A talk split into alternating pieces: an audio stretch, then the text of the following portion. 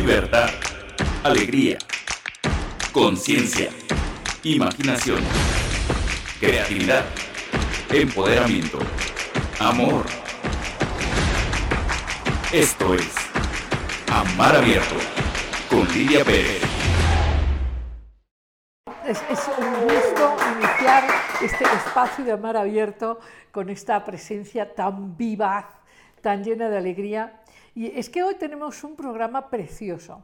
Hoy, hoy, vamos a hablar en nuestras tres secciones, tenemos, ya saben, nuestra sección para vivir sin miedo, vamos a hablar de la importancia de la ambición positiva, y, para vivirlo vamos a hablar también de, las preguntas existenciales. Esto lo haremos pues, con, un gran periodista, escritor y terapeuta francés, Miralles, que ha escrito muchísimos libros muy interesantes. Hoy nos vamos a centrar en una de sus obras y te aseguro que vas a disfrutar muchísimo su presencia. Es, un hombre que ha viajado mucho, que ha profundizado mucho y que, tiene e, ese, eh, esa sustancia de quien ha vivido con pasión y con profundidad. Y luego te voy a contar un cuento muy breve, pero muy, muy, muy interesante. Esto será el final y no te lo puedes perder. Dado que vamos hoy a hablar de temas existenciales, el cuento se llama Las tres preguntas. Así que no te lo pierdas y vamos entonces con nuestra primera sección para vivir sin miedo y se llama Ambición positiva. Eh, y, yo te quiero contar desde esta perspectiva de amar abierto que es muy importante tener en la vida ambiciones. Pero claro, las ambiciones deben ser positivas, porque cuando son negativas, las ambiciones te llenan de frustración, eh, de coraje, de desilusión, eh, te llenan de un mal sabor de boca y hace que la vida, la vida no te sonríe como mereces. Así que algo que es muy importante es distinguir lo importante que es tener ambición y también cómo es que la ambición debe ser positiva. Para eso hay que hacerse preguntas. ¿Qué es una ambición negativa? Una ambición negativa es aquella que nace de una eh, demanda del exterior. Es eso que tú persigues para complacer a alguien afuera. Puede ser tu madre o una esposa, o alguien. Eh, es una, ambición que no es tuya, una ambición que no nace del deseo de tu alma. Es una ambición negativa la que, la que está motivada por aparentar eh, eh, una forma de bondad, de bonomía, de ser más y mejor que alguien. Cuando, cuando la ambición está guiada en el fondo por una sensación de no ser suficiente, y, desde esta ambición tú quieres, entre comillas, completarte, tener una mejor imagen, como te decía, satisfacer a las demás personas, esa ambición no te va a funcionar. Aunque tú te vayas de médico eh, sin fronteras o te vayas a rescatar ballenas o delfines, aunque estas cosas sean muy loables, aunque sean acciones maravillosas como trabajar en la Cruz Roja, si tú si tú no lo haces desde un deseo propio, desde un sentimiento propio, eso no te hará feliz ni creará un impacto positivo que tú quieres. Así que es muy importante entender que parte de la expansión de la conciencia y de la abundancia en la vida es tener ambiciones propias que respondan a un verdadero deseo. Y hay una manera muy sencilla de entender lo que es una ambición positiva y es la que va del amor al amor va del amor por ti mismo, del amor de quien eres, de la apuesta por lo que tú sientes, lo que tú deseas, lo que te parece valioso y el amor que tienes por los otros que te mueve a crecer y a dar más de ese amor que es tuyo. Y te quiero contar de, de algunas ambiciones que reflejan esta apertura de tu conciencia en distintos niveles de expresión de tu ser. Hay una primera ambición que vamos a llamar ambición personal. Eh, eh, parecería que, no hay que ser ambicioso porque es ser egoísta y está mal, pero, pero yo te diría que es todo lo contrario. Si tú no estás dispuesto a darte a ti mismo una vida sana, alegre, con sentido profundo, con riqueza, en fin, si no estás dispuesto a hacer cosas por ti, Claro que no vas a estar dispuesto a hacer cosas por alguien de manera positiva. Lo harás a lo mejor forzado, exigido, eh, presionado. pero no de manera expansiva, de manera feliz. Así que la primera ambición es la ambición personal. Tu vida tiene que importarte y te tiene que importar mucho tu bienestar, porque es desde ahí que puedes crecer. Después de la ambición personal que tiene que ver con tener buena salud, eh, con habitar un espacio ordenado y limpio, eh, con satisfacer tus necesidades básicas de manera natural, lo siguiente es una ambición profesional, donde te interesa manifestar tus habilidades y hacer que en tu profesión se canalice eh, esta, esta, ilusión, esta pasión, esta alegría que tienes por dar, por compartir, por aprender. Porque lo que profesas, tu profesión, es una vía de aprendizaje donde tú creces siempre que lo haces desde esta ambición positiva. Pero además puedes seguir creciendo y tener una ambición cultural, puedes querer componer una canción, escribir un libro, eh, hacer una investigación, eso es importante y a través de esto tu vida crece. Y luego puedes tener una ambición social, puede interesarte participar en alguna ONG, en algún proyecto eh, que resuelva problemas de un particular grupo humano o social.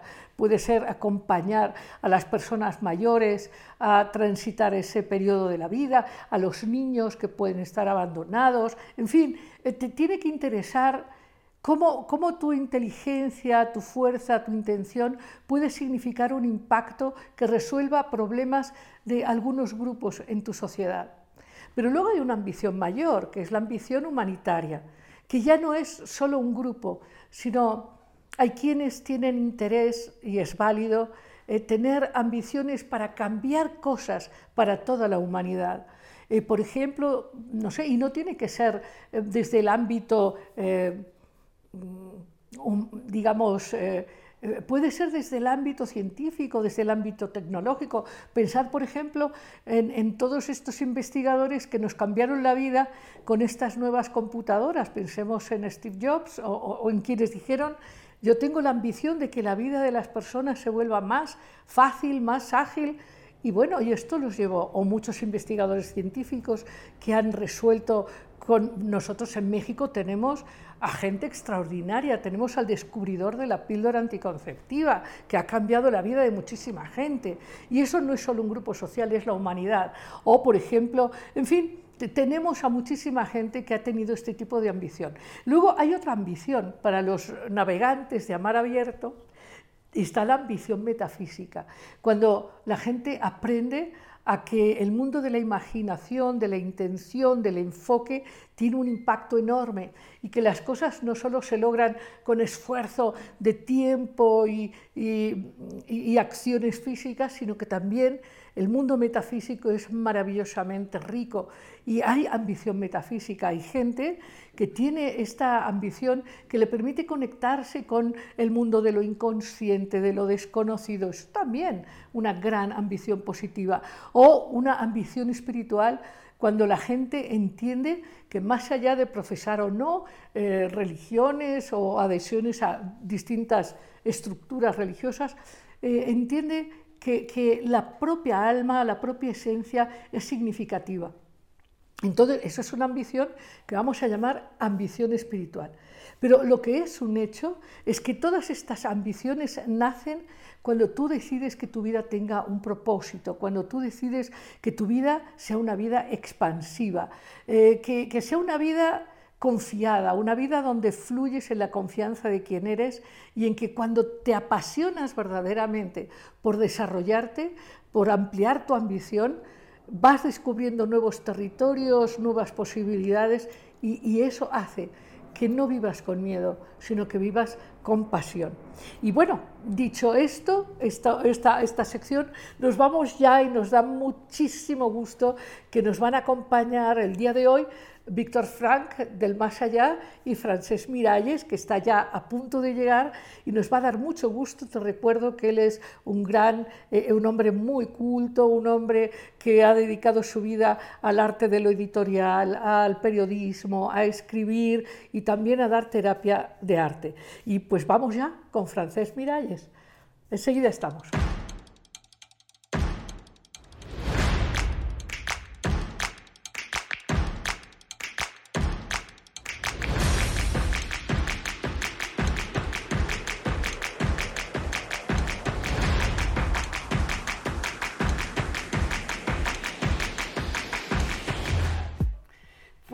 Como te decía, tenemos hoy dos invitados extraordinarios. Ya sabes, del más allá tenemos a Víctor Frank, que es bueno, una inspiración en parte de nuestro invitado del más acá, Francesc Miralles.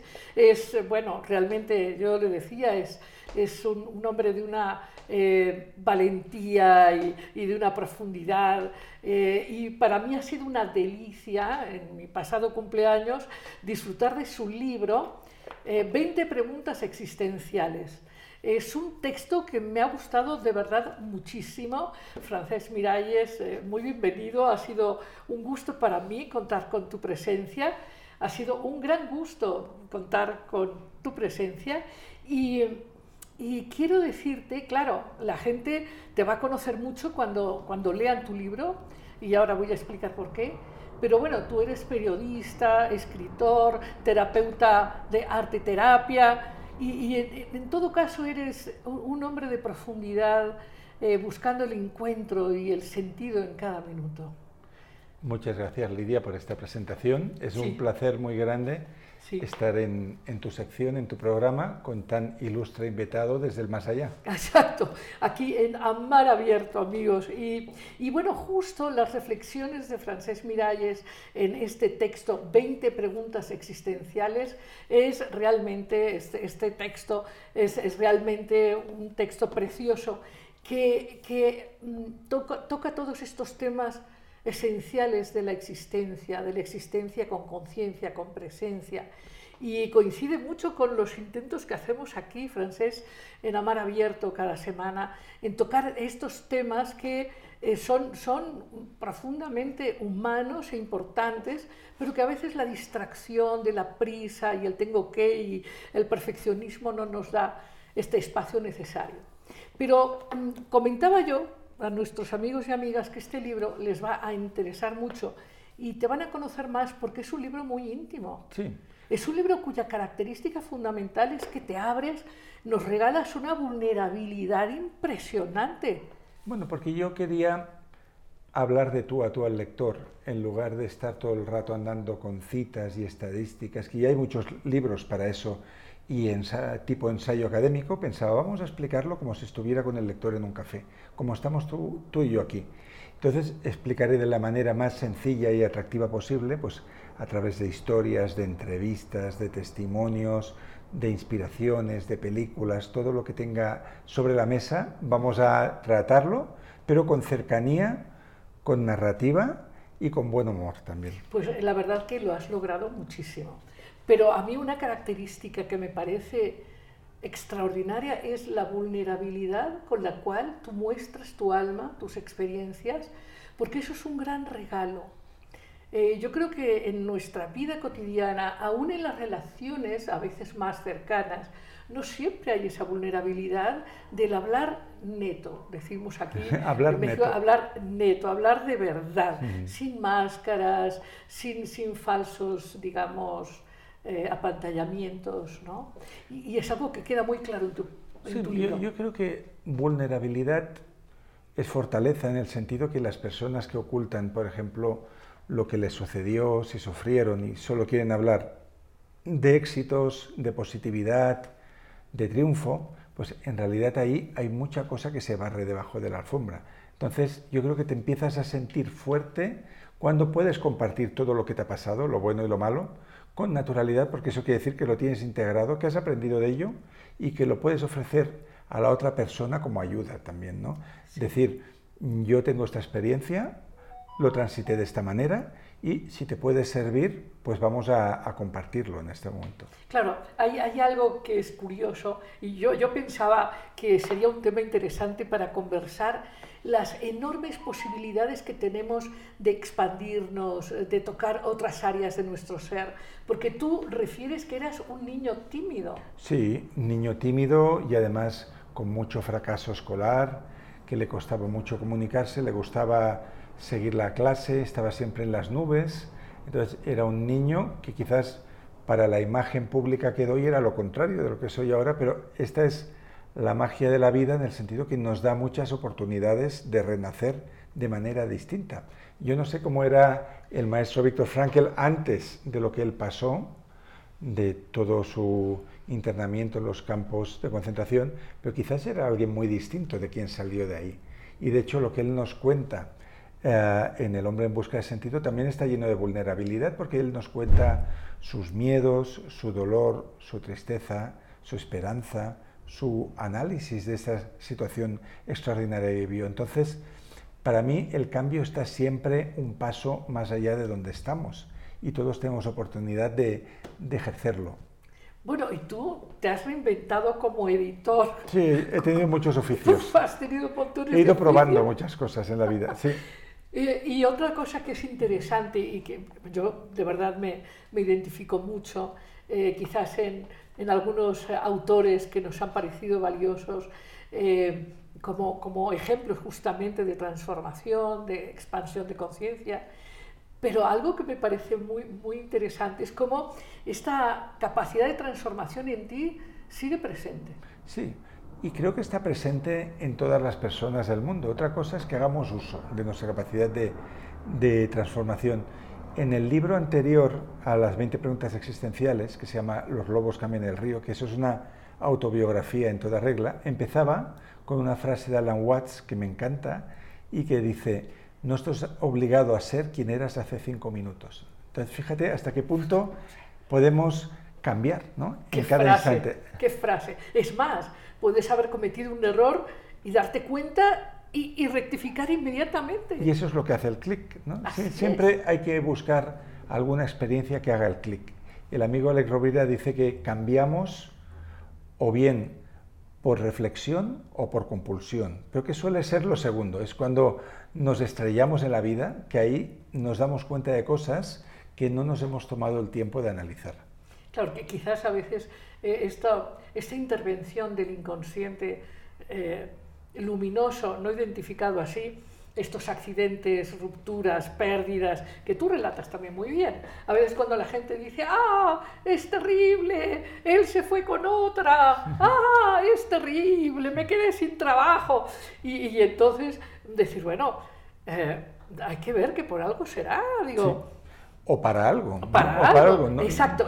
nos puede servir para algo. Exacto, eso que tú relatas, no se trata de por qué, se trata de para qué. Porque muchas cosas en la vida no tienen por qué. Ahora recuerdo que una vez leí un artículo que se había hecho un congreso mundial con científicos de todas las disciplinas que tenían que llegar a una verdad que todos pudieran aceptar.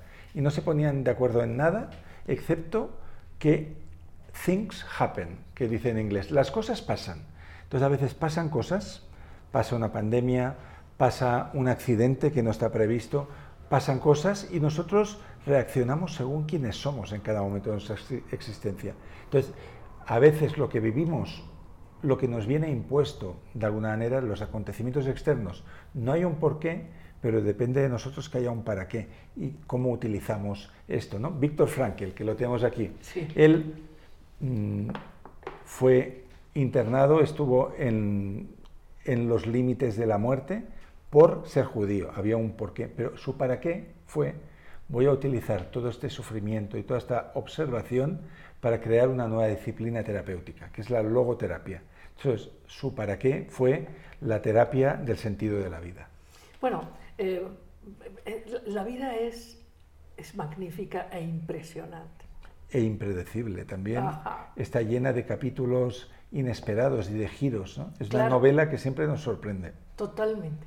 Ahora, fíjate que otra de las cosas que me interesaba conversar contigo es que hay, hay un don eh, extraordinario que no siempre valoramos o ponemos en juego, que es la capacidad de elegir.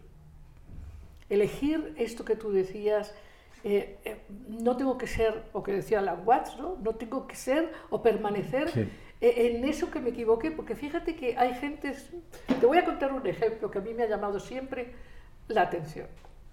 Hay puestos laborales sindicales eh, en todos los países del mundo donde el trabajador gana muy poco dinero, pero tampoco tiene mucha exigencia, pero no es satisfactorio, es aburrido, la gente acaba deprimida y cuando le dices, bueno, pero tú por qué sigues ahí, es que ya estado, es que yo ya llevo ahí 20 años. Claro. O sea, O sea, o sea, si llevo ahí 20 años mal, ¿cómo podría cambiarlo? Entonces, este asunto de que a veces, no solamente eso, sino la culpa, es que me equivoqué, merezco el castigo, no tengo derecho a perdonarme o a cambiar. ¿Qué piensas tú de eso? Bueno, el no cambiar a veces es la fuerza de la costumbre. Cuando tú llevas mucho tiempo haciendo algo determinado, cuesta cambiar.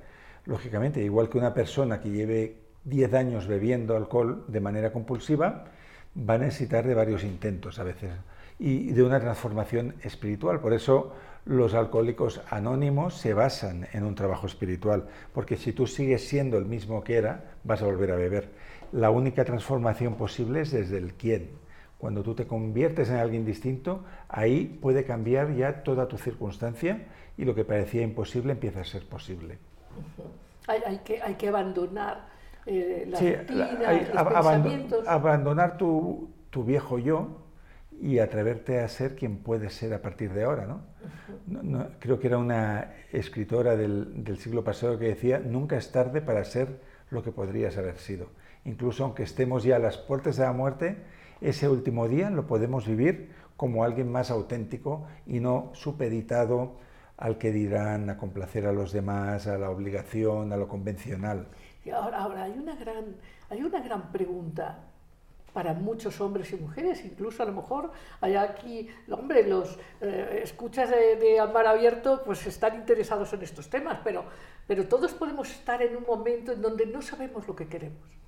Sí, y, sucede muchas veces en la vida. Yo lo llamo atravesar desiertos, ¿no? igual que Moisés guió a su pueblo hacia la tierra prometida, las personas inquietas sobre todo y las personas valientes se van a encontrar en momentos de desierto cuando acabas con un trabajo porque estabas profundamente aburrido y de repente pues entras en un periodo de inestabilidad que estás intentando empezar otra cosa, cuando termina una relación, entonces aprendes a vivir solo otra vez, eso es otra travesía del desierto que está lleno de enseñanzas, cuando tienes un golpe fuerte económico o de salud, o te ves obligado a cambiar de país, como pasa ahora con refugiados que están habiendo en Europa y tienes que nacer de nuevo, pues hay muchos momentos en los que estás atravesando el desierto, que parece que no hay nada, pero que estás preparando la próxima vida, estás llegando a la tierra prometida, revisando el pasado, entendiendo errores, entendiendo quién has sido, pensando en quién quieres ser, por dónde vas a empezar. En ese camino además te encuentras otros vagabundos, ¿no? que creo que era Tolkien que decía que no todo el mundo que anda por ahí suelto anda perdido, sino que te vas cuando, yo creo que cuando conectamos con nuestra autenticidad nos vienen personas que están vibrando en la misma frecuencia y entonces encontramos un nuevo ambiente, un nuevo clan que nos ayudará para llegar hasta allí. Ahora, quizás esta dificultad para lanzarse a lo desconocido, eh, tiene que ver con un profundo miedo y una falta de autoimagen clara. Sí, hay miedo, pero también hay que decir que el cambio y la excelencia cuesta, es difícil. O sea, ah, hay demasiadas personas abonadas a la ley de la atracción malentendida, malentendida. que piensan, dicen, voy a pensar que me toca la lotería. Ya está, ¿no? Hay quien piensa que la ley de atracción es esto, ¿no? Que no hay que hacer ningún esfuerzo, ¿no? Pero en realidad cualquier cosa que hagamos tiene su precio, o sea, Mm, el mejor pianista del mundo, Lang Lang. Ese don no le vino por inspiración divina y ya tocaba los conciertos de Brandenburgo, ¿no? sino que ya tuvo que invertir miles y miles de horas confirmando ese talento. Entonces hay mucha gente que tiene la inspiración, mucha gente que tiene la visión de lo que querría hacer, pero no está dispuesta a sacrificar, a pagar el precio por eso. Y eso es el motivo por el que hay tan pocos genios, ¿no? porque hay mucha personas o todo el mundo tiene algún talento especial, pero poca gente es la que pone toda la carne en el asador. Sí, y está bien saber reconocer el propio talento. Sí, reconocer y alimentarlo. ¿no? Una vez lo encuentras, lo has de poner en el centro de tu vida.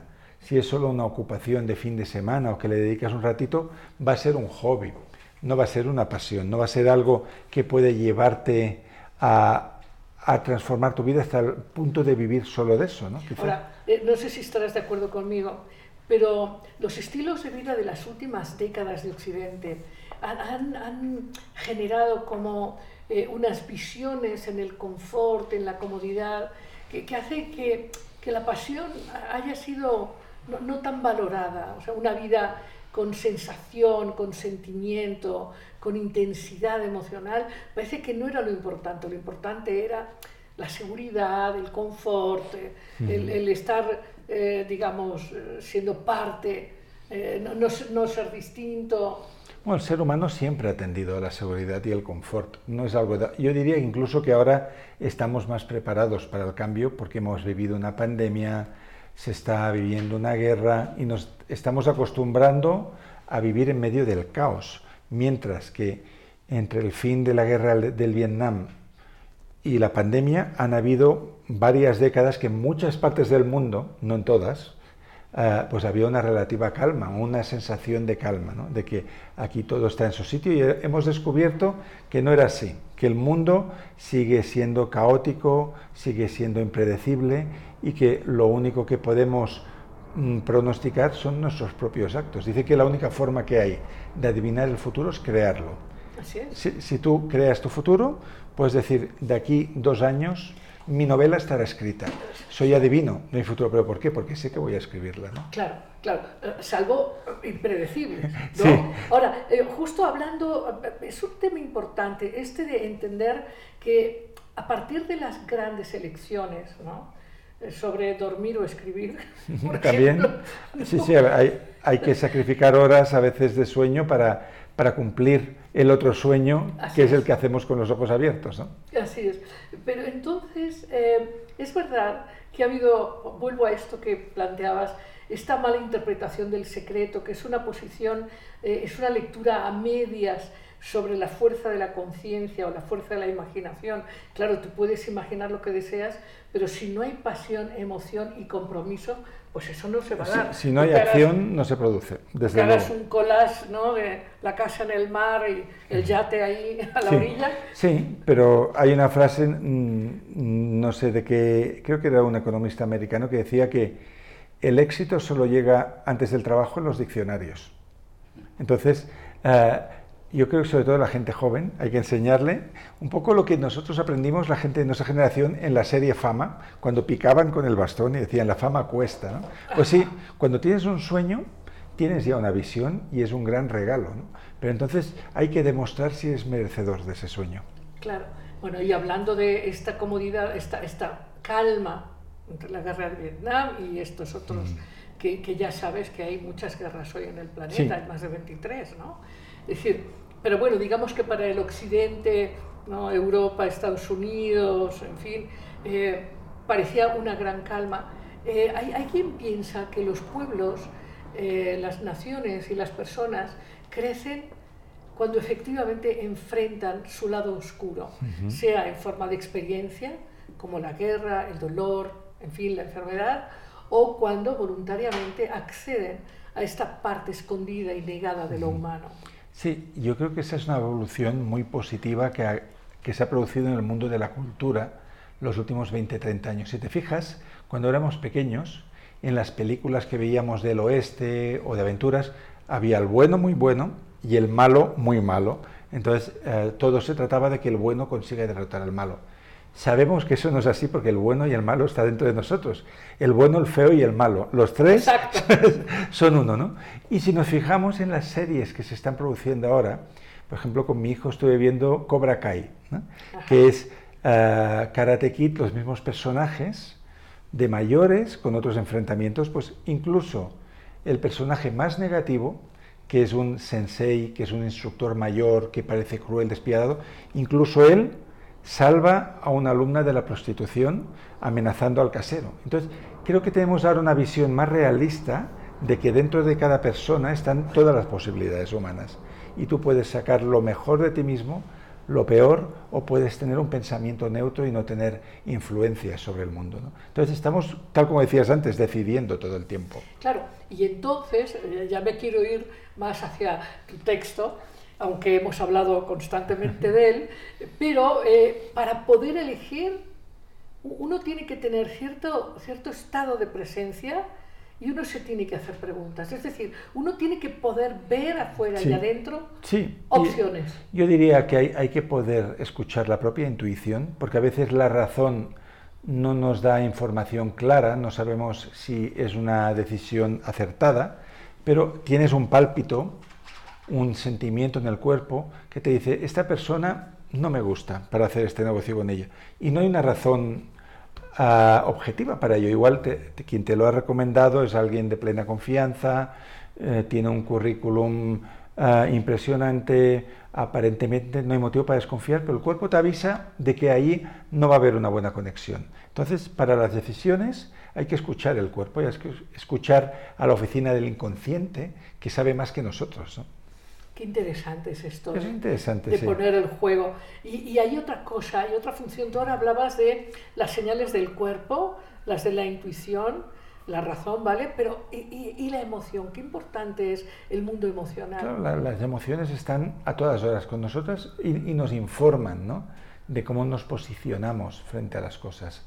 Entonces, por ejemplo, seguro que a ti te pasa y a mí también. Hay personas que son perfectas, que no tienen ningún defecto aparente, pero que nos entristece pasar tiempo con ellas, quizás porque tiene una energía más bien baja, porque mm, de manera muy sutil cualquier proyecto que les contemos, pues le van a quitar un poco de mérito de una manera eh, un poco encubierta, ¿no? Y hay personas, en cambio, que nos empoderan, que nos dan energía, que nos hacen reír, y ahí las emociones nos están informando de todo esto, ¿no? Entonces, vete con quien te da alegría, vete con quien te da serenidad, y ya, yo diría que incluso no hay que hablar ni de vampiros energéticos, ¿no? Porque todos hemos sido vampiro energético de alguien. Claro, en algún momento que hemos ni, estado... ni, que sea de nuestros padres cuando les dábamos mala vida, ¿no? Por algún motivo. Pero sí que es cierto que cuando tú no estás en el círculo que te pertenece, los vínculos que se producen son tóxicos, porque no estás en el lugar que necesitas y mereces ocupar. Sí.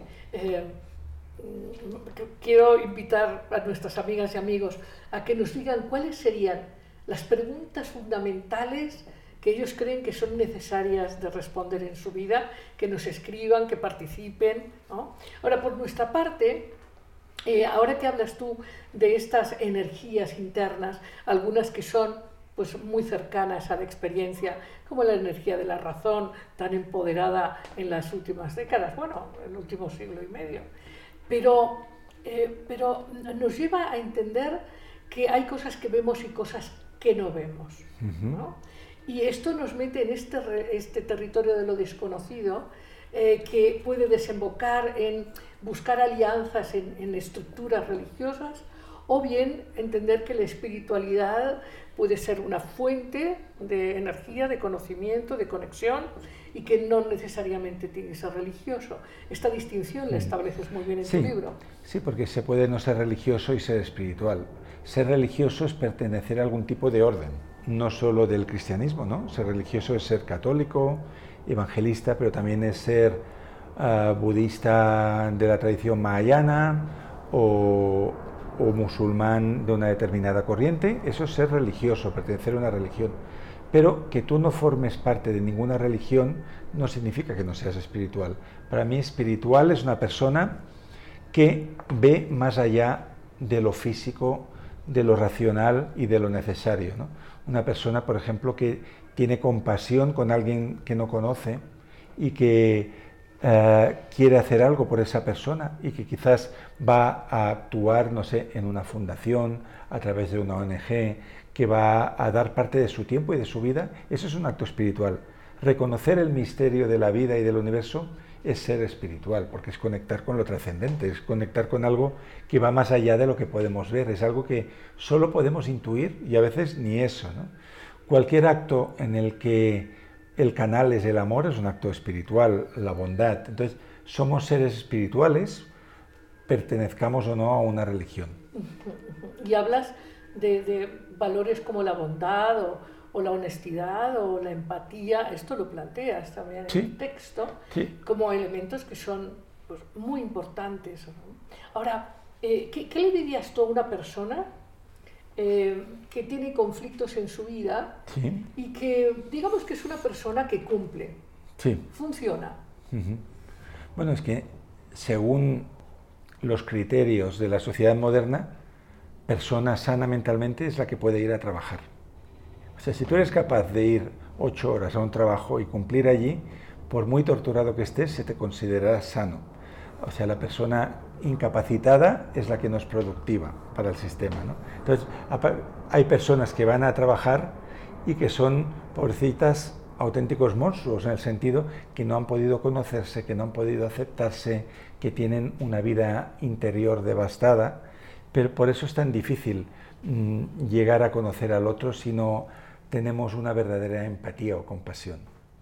Y, como, y como empezábamos esto, y una apertura honesta sí. de lo que pasa por dentro. ¿no? Sí, y antes has mencionado algo muy interesante que es cuando alguien está en guerra con todo el mundo, no es que el mundo le esté atacando, sino que eso es un reflejo de cómo está por dentro. Yo recuerdo hace unos años estuve ayudando a un sacerdote lituano con un libro que él quería escribir que se llama Haz las paces contigo mismo, se llamaba ese libro. Y él venía a decir esto, ¿no? Que así como el reino de Dios está dentro de uno y el, infierno puede estar dentro de ti mismo, cuando tú estás en conflicto con todos, Revisa mm, tus propias inseguridades, qué cosas no has resuelto de tu pasado, si aceptas quién eres y cómo eres, porque lo que suele suceder es que esa batalla se traslada fuera. ¿no? Entonces, como es difícil autoconocerse y es difícil sanarse, es un proceso que lleva tiempo, reflexión, sabiduría, lecturas, terapeutas, pues es más fácil decir que todos los demás son malos y que no me comprenden y pelear fuera, ¿no? que pelear donde está la verdadera guerra. Claro, y, incluso dentro de, eh, dentro de los senderos abiertos a la gente inquieta por crecer y expandirse, hay, hay mucha oferta inmediatista. Eh, digamos, una puede ser la del secreto malentendido, pero también la de haz este ejercicio y ¡pum! se te va a despertar este la pineal. O lee este libro que vas a ser millonario. Exacto. ¿no? O sea, entonces creo que es muy valioso esto esto que estás eh, planteando en tu libro y en esta conversación, de que el, verdadero, la verdadera expansión es un proceso, es un viaje, y es un viaje de días muy luminosos y otros no tanto, pero has dicho algo que me parece importante también destacar, y es la importancia de entender que hay más allá que tus necesidades, donde tus necesidades son importantes, pero no las únicas. Eso es lo que nos hace humanos, o sea, proyectarnos más allá de nosotros. Y de hecho, eso es lo que nos cura. Es interesante, ¿no? Volviendo al invitado del más allá, Víctor Frankel, cuando él eh, es liberado del campo de concentración, llega a pie hasta Viena, por los caminos donde iba muerto de hambre, desvalido, había perdido a toda su familia incluso eh, a su mujer, a sus padres, etc. Y él estaba totalmente hundido, estaba totalmente devastado y pensando en el suicidio, que es lo que piensa cualquier persona que lo ha perdido todo. Y lo que él le salva es que cuando llega a Viena ve gente que está igual o peor que él y empieza a atenderlos gratuitamente en su consulta, porque un amigo inmediatamente le da un cargo en un hospital, que él ya tenía experiencia en los hospitales psiquiátricos, y en su casa sin ningún tipo de cobro, empieza a atender personas que acuden allí que han perdido el sentido de su vida. Y eso es lo que a él le empodera y lo que hace que se venga arriba. Pues dice, bueno, tan mal no estoy. Si esta persona ha venido aquí y ha llegado llorando y que se quiere quitar la vida y se va, que mañana va a hacer una cosa que puede acercarle un poco a su futuro, no estoy tan desnudo. Hay algo que yo tengo que ofrecer, ¿no? Y eso yo diría que es la clave final de la autoestima. Autoestima tenemos cuando podemos demostrarnos que nuestra presencia en el mundo tiene un impacto. Entonces, cuando tú sabes que el hecho de estar aquí facilita esto, facilita lo otro, se escucha al solitario, se anima al triste, pues eh, de repente el sentido vuelve a la vida, tenemos un propósito y ya sí hay diferencia entre estar vivo y no estarlo. Entonces, ese es el camino. Claro, qué, importante esto del propósito, o yo suelo llamarlo ambición positiva. Ambición positiva está bien. Eh, querer estar con uno mismo, pero hay distintas ambiciones, ¿no? Por ejemplo, la ambición de estar uno bien para poder compartirse y tener un impacto. Y luego está la ambición intelectual, eh, de, poder comprender o aportar un elemento intelectual, como escribir un libro, organizar eventos, lo que sea. Una ambición social ¿no? donde uno puede efectivamente, como tú proponías, formar parte de ONGs que aportan en distintas áreas energía de transformación. Hay, eh, creo que algo que es importante es también tener una ambición espiritual, como conectar más con este, este inconsciente profundo. En fin, yo creo que esas ambiciones, esos propósitos son escalones que abren dimensiones. Sí, desde luego. Y, y de hecho se habla también de la inteligencia espiritual. Hay el teólogo y filósofo Francesc Torralba, buen amigo mío, que él dice que las personas que tienen una espiritualidad fuerte, basada en lo que sea, pueden sobrellevar mucho mejor los golpes de la vida que quienes solo se apegan a lo material, ¿no? Porque si tienes una mirada larga y, y sabes que no todo depende de ti, pues mm, encontrarás incluso apoyos que ni siquiera vienen de este mundo, ¿no? Por ejemplo, cuando alguien pierde a sus padres, y últimamente he tenido bastantes noticias de amigos, yo siempre digo, no, es que tu madre no se ha ido, es que tu madre está contigo. Digo, todo lo que tú has hablado con ella a lo largo de tu vida sigue dentro y cuando tú te encuentres mal, puedes recurrir a aquella conversación, es más, puedes hablar con ella, porque tú sabes perfectamente lo que te diría tu madre, o sea, la tienes integrada. Por lo tanto, ese tipo de ayudas las tenemos también, pero hay que tener cierto tipo de conexión espiritual y no quedarse solo con lo que es meramente visible, ¿no? Entender que ser humano es mucho más, hay, mucho más que todo eso. Eh, totalmente de acuerdo. Yo creo que esta energía espiritual no solamente es para el individuo, también para el mundo. Eh, como tú decías hace un rato, todo esto que está pasando ahora, la guerra, eh, el COVID. Yo, yo soy una, bueno, una, he, visto claramente que estamos entrando a una nueva etapa de la humanidad. Esto se puede explicar desde muchas ciencias. ¿no? Eh, solía yo decir al principio de la pandemia que estamos atravesando un parto y que en los partos siempre hay dificultades, hay, hay sangre, hay incertidumbres, pero yo sí creo que estamos atravesando un, un eh, proceso humano que va a traer mucha más conciencia espiritual a nivel planetario. Eso es lo que yo pues me, me, gusta tu visión y tu predicción. ¿Sí? La apoyo. Qué bien. Oye, y entonces, entrando en las preguntas fundamentales, ¿cuáles son las preguntas fundamentales? ¿O esas preguntas tienen que ver con determinados momentos? ¿Hay preguntas para determinados momentos? ¿Hay preguntas esenciales que hay que hacerse? para despertar a, quien uno es en la vida? Yo diría que una pregunta genérica que nos sirve en cualquier situación es ¿qué quiero hacer con mi vida? Porque quizás nos la podemos plantear en toda situación, ¿no? Cuando de repente, no sé, viene una enfermedad y no podemos hacer lo que hacíamos. ¿Qué quiero hacer con mi vida desde donde estoy ahora, no? Pues quizás ya no puedo ir a la oficina, pero ahora voy a aprovechar para formarme y estudiar a distancia carrera de psicología, ¿no? cuando te encuentras solo después de una larga relación. ¿Qué quiero hacer con mi vida? Pues quizás no es el momento de emparejarme de nuevo, sino voy a atravesar este desierto con buenos compañeros, voy a comprender, voy a formarme, voy a quererme, a ver si la próxima vez que tenga un vínculo puedo uh, establecer una relación ya desde el amor propio y no desde la dependencia, etc. Entonces, ¿qué quiero hacer con mi vida? Es una pregunta que nos podemos hacer siempre que sintamos que, que un vacío ha aparecido ahí en lo laboral, en lo sentimental, en lo intelectual, en lo espiritual, y ahí siempre encontraremos respuesta, porque al final el ser humano es proactivo, siempre hay algo que tú puedes hacer para salir de la situación donde estás. Y es una pregunta movilizadora.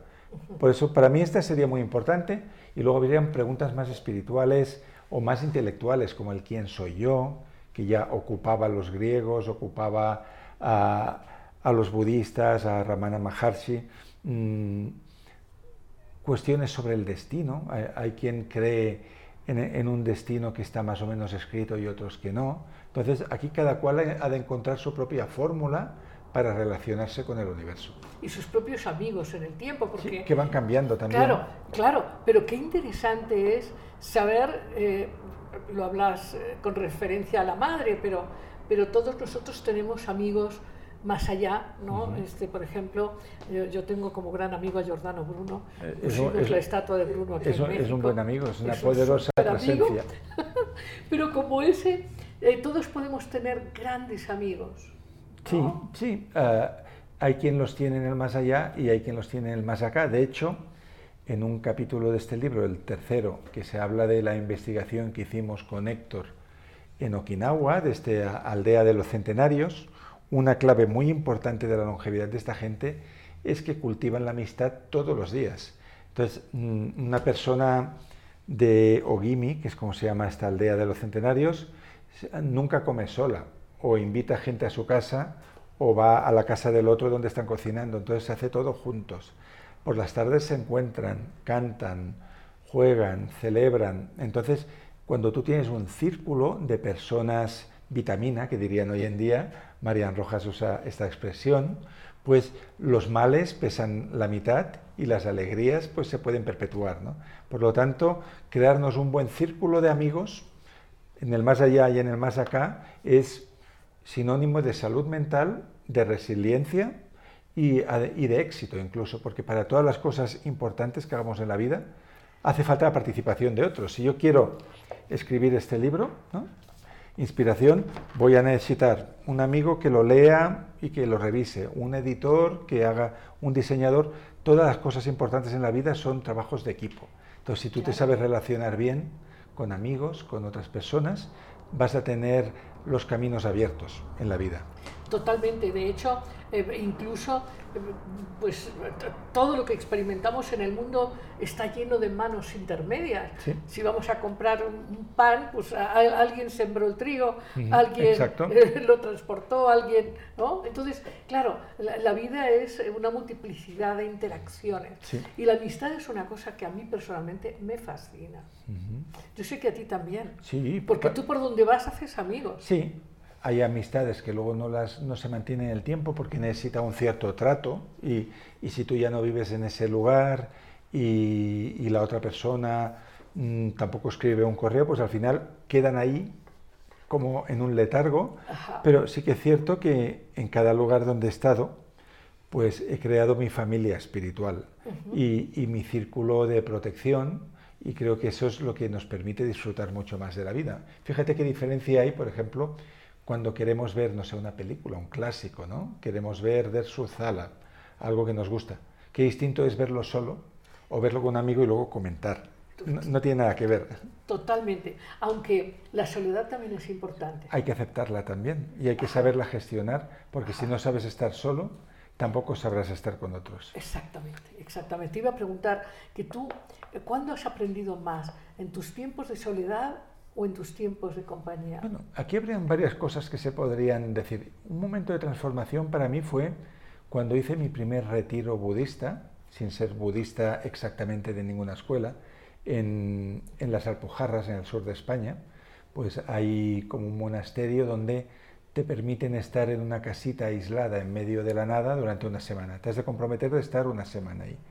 Y esa semana de soledad en la cual yo tenía una libreta, escribía cosas, pensaba, meditaba, soy mal meditador, no tengo paciencia para eso, me transformó mucho, porque llevaba tanto tiempo viviendo en el ruido que esa semana en la que estaba solo conmigo mismo, no había electricidad, no había agua caliente, no había luz, había una vela ahí, pues fue como un aterrizaje forzoso en lo que tú eres. Hubo cosas que fueron más duras que de aceptar, otras que fueron más agradables, pero cuando salí de ahí y bajé la montaña, pues tomé unas decisiones que fueron importantes para mi vida. Entonces, eso la soledad por un lado, pero no solo la soledad te enseña, como dicen los maestros de mindfulness. Mm, Ahora me acuerdo de un Roshi del Zen que decía, es muy fácil ser espiritual cuando vives arriba de una montaña. Si quieres saber ah, eh, cuál es tu nivel de espiritualidad, vete al metro a las 8 de la mañana y entiéndete con la gente que hay ahí. ¿no? Eh, ser espiritual también se demuestra en nuestras relaciones con los demás. Es, es- es el flujo. El flujo, El una persona muy espiritual tendrá relaciones muy armoniosas con los otros y será muy tolerante ante los caracteres difíciles. ¿no? Qué difícil es eso. Sí, porque de- mm, la base de todo esto está en el no juzgar, ¿no?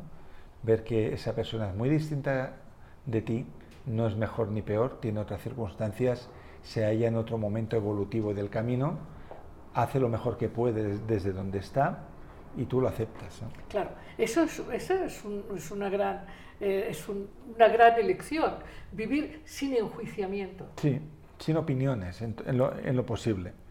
Esto no significa que uno pueda, en función de sí mismo, hacerse la pregunta, ¿esto es mejor para mí Eso seguro. en este momento? O sea, tomar elecciones no significa tener opiniones o tener prejuicios, ¿no? sino ser ah, asertivo y en cada momento saber lo que tú quieres hacer y lo que no. ¿Cómo, ¿Cómo hiciste la selección de las 20 preguntas esenciales? Bueno, pues, Porque preguntas uno puede hacer Sí, pero yo tomé un- una hoja de papel y empecé a hacer como mi greatest hits de las preguntas que me había hecho toda mi vida y más o menos las primeras 17, 18 las tenía muy claras. Luego hubo un par que igual puse una, quité, la cambié, pero eh, básicamente eran las preguntas que más veces me había hecho en mi vida, con dis- distintas respuestas en cada momento. Por lo tanto, entendí que este era mi canon en este momento de mi vida. Igual, si de aquí 10 años escribiera otro libro de preguntas, aparecerían otras. Probablemente. Sí. Te voy a hacer una pregunta muy simple que sale en las canciones. ¿Qué es más importante, el amor, la salud o el dinero? Esta es buena, ¿no? Mira, yo te diría que una cosa lleva a la otra, que está interconectado. Una persona muy amorosa, de manera sana, amorosa no quiere decir que lo da todo y no quiere nada para ella, Claro.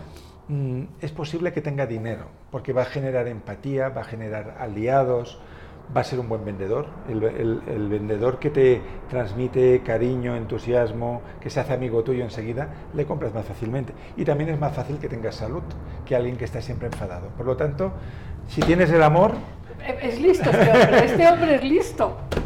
Bueno, es lo primero que he pensado ahora. ¿no?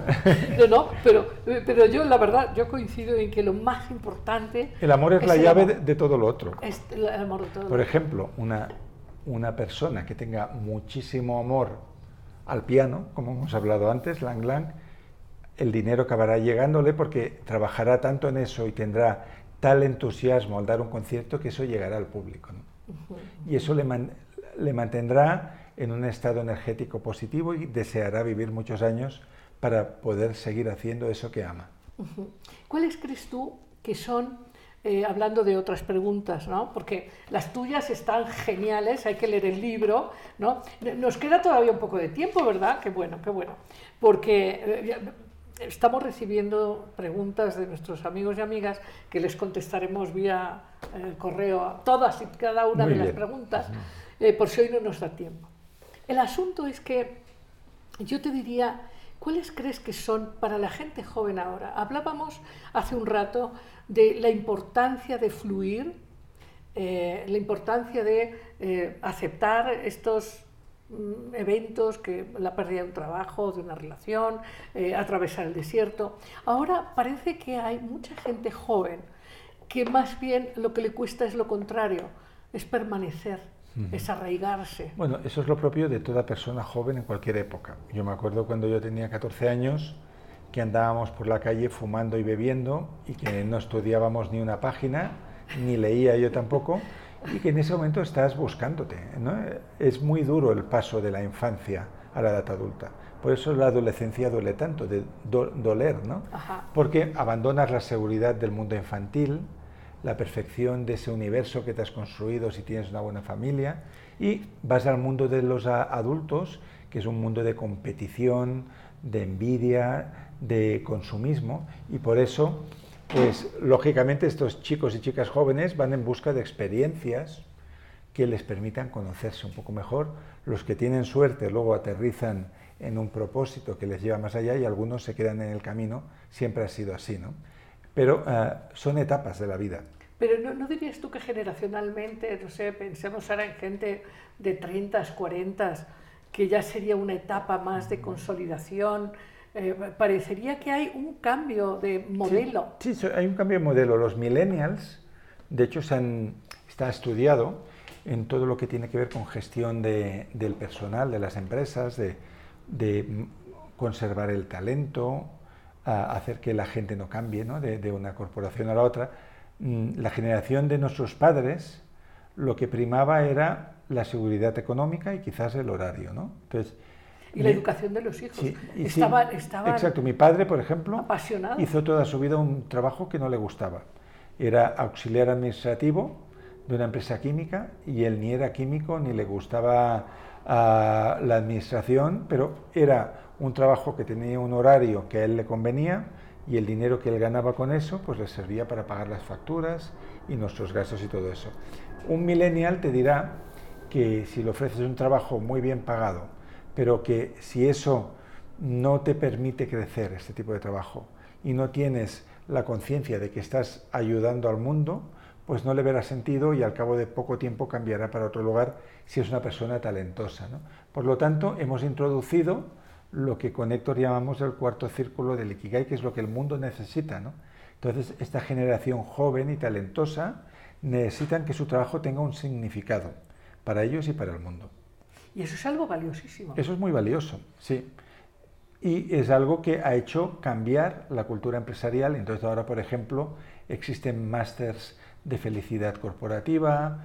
En algunas empresas grandes ya no hay un, un jefe de recursos humanos, sino que hay también un jefe de felicidad que se preocupa de que la gente allí esté bien, de que obtengan formación si lo desean, de que puedan desarrollarse en otros ámbitos, ¿no? Sí, que, que puedan conciliar su vida familiar o su vida Sí, externa. También todo, todo esto. ¿no? Entonces vamos a- hacia ese modelo porque al, al- al final lo que se han dado cuenta los grandes analistas son dos cosas, que si tú eres feliz en tu lugar de trabajo vas a rendir mucho más y luego hay un tema que tiene que ver con la bolsa, que eh, se han hecho cálculos que las empresas que más se valorizan en bolsa son las que tienen menos rotación de personal. ¿Por qué? Porque cuando el personal rota, estás invirtiendo una energía muy grande en formación de los nuevos, ¿no? Entonces, y los eh, resultados que se consiguen son más mediocres también. Por lo tanto, si tú cuidas el equipo, cuidas a, a tu tripulación, pues vas a llegar mucho más lejos y con menos dinero al final. Y, y esto implica cambios de mentalidad, porque muchas horas en un asiento no, no, no necesariamente hablan de No, eficacia. pero eso ya hubo pioneros ¿eh? en, en otras épocas. Por ejemplo, Henry Ford, cuando él montó su, su fábrica, la gente pensaba que estaba loco, porque él, cuando empezó a, a tener un poco de recaudación, que vendía los primeros coches, cuando tuvo un poquito de cash, él tomó una decisión muy radical que fue yo pagaré el doble que, la competencia. Entonces, si la competencia pagaba mil, él pagaba dos mil.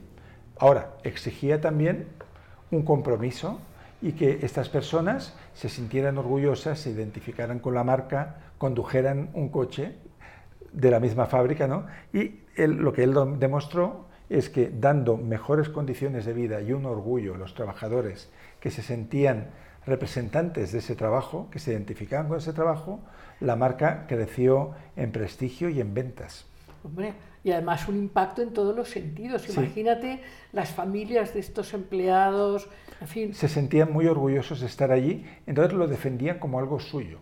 Y si alguien veía un fallo en la cadena de montaje, corría a arreglarlo como tú correrías a agarrar a tu hijo para que no se caiga. ¿no? Entonces, cuando podemos identificarnos con eso y se convierte en una misión, e- eso tiene un poder mucho más grande que los análisis de marketing, las campañas y todo esto. Sí, ahora, eh, la, tendencia de estas grandísimas empresas que hoy son poseedoras de un poder de impacto enorme, pensemos en Google y ya sabéis, eh, Facebook y Meta ahora, en fin, en todas esas grandes empresas va a ser difícil tener esta, esta identidad. Sí, estas grandes empresas, las del Silicon Valley, tienen todo esto, ¿eh?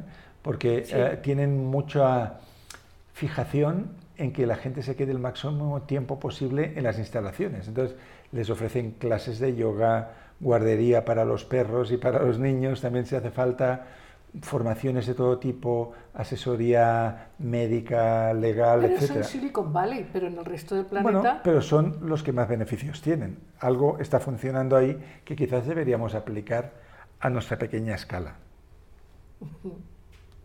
Pero bueno, mm, insisto, los empleados de, de Google o los empleados de Amazon en, en distintas ciudades, ¿tú crees que tienen los mismos privilegios? No, Amazon es una filosofía diferente, es una empresa que trabaja de manera muy eficiente, quizás en la central también hay esta filosofía que hay en el Silicon Valley, claro, pero quizás esto no llega al repartidor que viene a nuestra casa a traer el libro. No sé exactamente cómo viven, pero sí que sé que muchos repartidores de Amazon tienen otro trabajo y que el fin de semana ganan un extra con eso. Bueno, son cosas que se irán ajustando. ¿no? Lo que está claro es que si no humanizamos las empresas, pues tampoco estas empresas van a sobrevivir mucho tiempo. Totalmente, totalmente. Y por eso te decía que yo creo, yo siento que estamos entre un mundo que se acaba, modelos que están completamente ya eh,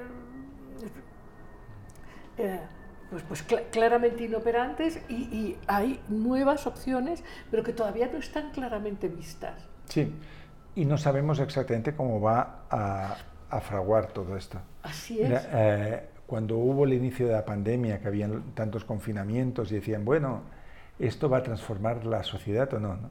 Me acuerdo que yo entrevisté a Alex Rovira y él dijo, mira, se va a aplicar la ley de Pareto, dijo. El 20% van a salir transformados y el 80%, cuando acabe esto, pues correrán a los centros comerciales a hacer la vida de antes, ¿no? a la televisión, etc. Entonces, la gran pregunta es si este 20% que ha recibido más luz van a poder acompañar al otro 80. Y eso es lo que veremos. Si cada uno de esos millones de personas que son esta quinta parte con más conciencia hacen un trabajo extra para acompañar a los que andan en la oscuridad, quizás sí que entraremos en otra etapa. Bueno, y, parte de ser es estas contribuciones, ¿no te parece? Claro, este libro es mi contribución para la nueva era. ¿Eh? Es mi contribución para el, tiempo nuevo que vendrá. Ajá para esta, esta nueva conciencia, este nuevo, vamos a decir hoy, mar abierto, este, este entrar en una conexión con eso que no se agota, que es la capacidad de conectarse con lo desconocido y con el próximo y, y con también la capacidad del gozo de la vida, aún en el dolor. Sí, a ver, el dolor va a estar siempre ahí. Ya decía Woody Allen cuando era joven que la única manera de ser feliz es que te guste sufrir porque siempre habrán metido motivos, ¿no? Entonces, el dolor no lo puedes sacar de la ecuación del vivir, el dolor va a estar ahí. La cosa es qué hacemos con el dolor a cuestas, pero también con todo lo otro, con las cosas bellas de la vida, cómo gestionamos el dolor, qué aprendemos del dolor, cómo aliviamos el dolor de los demás. ¿Cuáles son las cosas más bellas de la vida? Para cada persona será algo distinto. Que le para, para, mí, las cosas más bellas de la vida son los amigos y los viajes y el amor en general y, la pasión por cualquier cosa que, que, uno, cuando haces algo con pasión, la vida se vuelve bella. E incluso aunque las noticias digan que este es un mundo muy feo. Muy bien, pues seguiríamos aquí, Francés, pues hablando de tu texto maravilloso.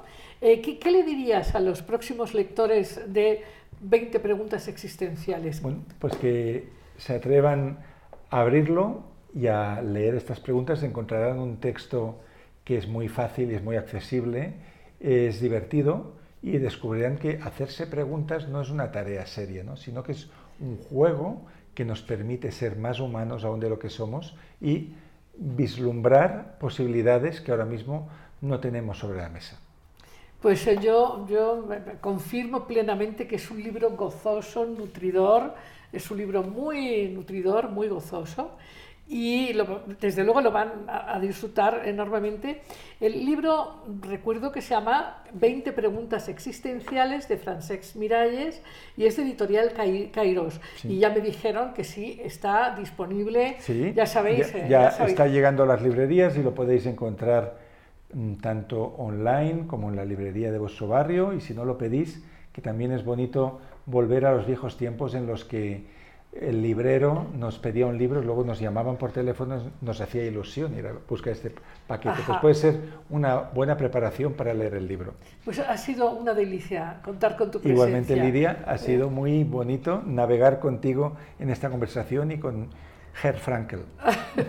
muchas, muchas gracias de nuevo. Amigos, pues nos vamos ahora, ya saben, a cuentos sin cuento.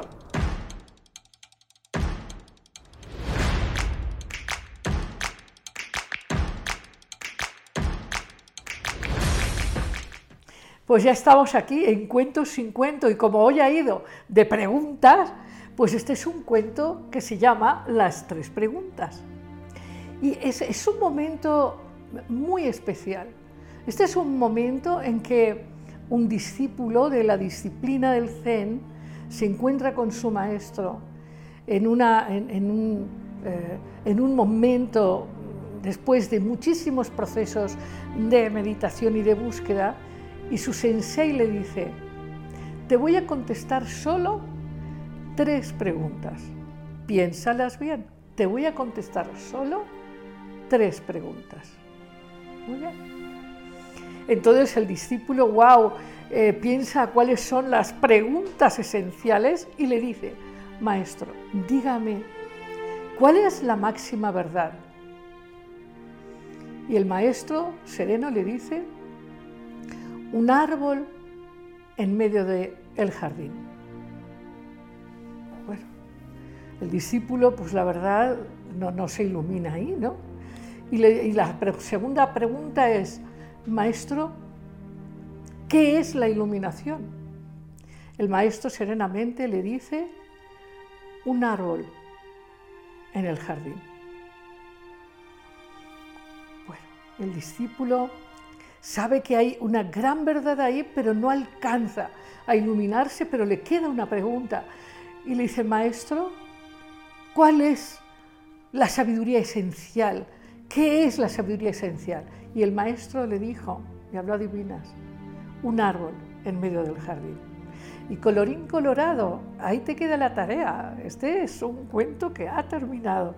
Nos vemos la próxima semana, será un gusto estar aquí de nuevo contigo. Un abrazo. Libertad, alegría, conciencia, imaginación, creatividad, empoderamiento, amor. Esto fue Amar Abierto con Lidia Pérez.